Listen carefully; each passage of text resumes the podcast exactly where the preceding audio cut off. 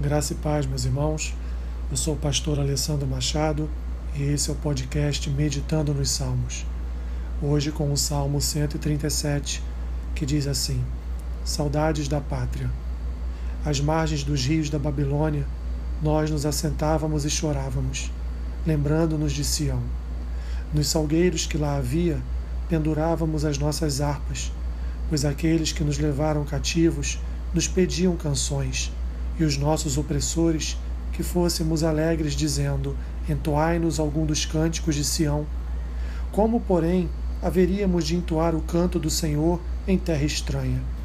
Se eu de ti me esquecer, ó Jerusalém, que me resseque a minha mão direita.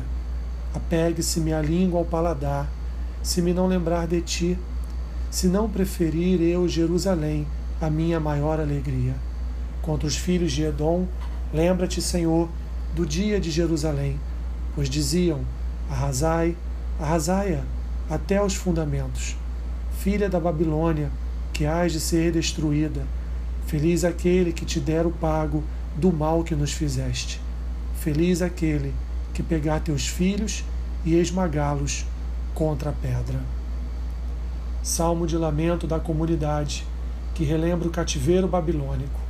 O salmista expressa o sentimento de todos os que retornaram deste cativeiro e agora são leais à retomada ou reconstrução de Jerusalém, além de orarem ao Senhor para que ele retribua com justiça aqueles que se alegraram com a destruição da Cidade Santa.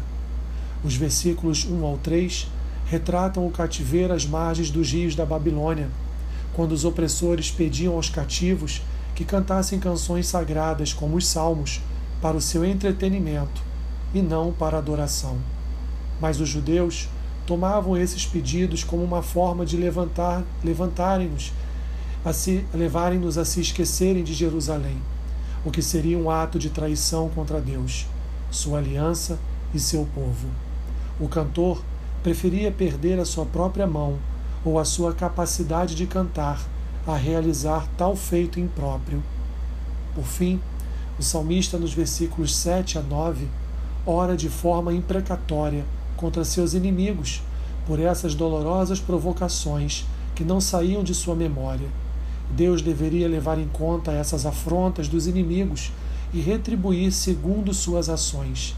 Ele aponta essas orações aos edomitas e babilônios, que lhes causaram terríveis males. Aplicação do Salmo. Deus nunca abandona seu povo. Seu juízo disciplina e restaura para uma vida de comunhão e obediência.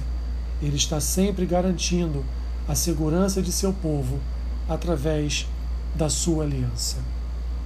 Que Deus te abençoe rica e abundantemente. Amém.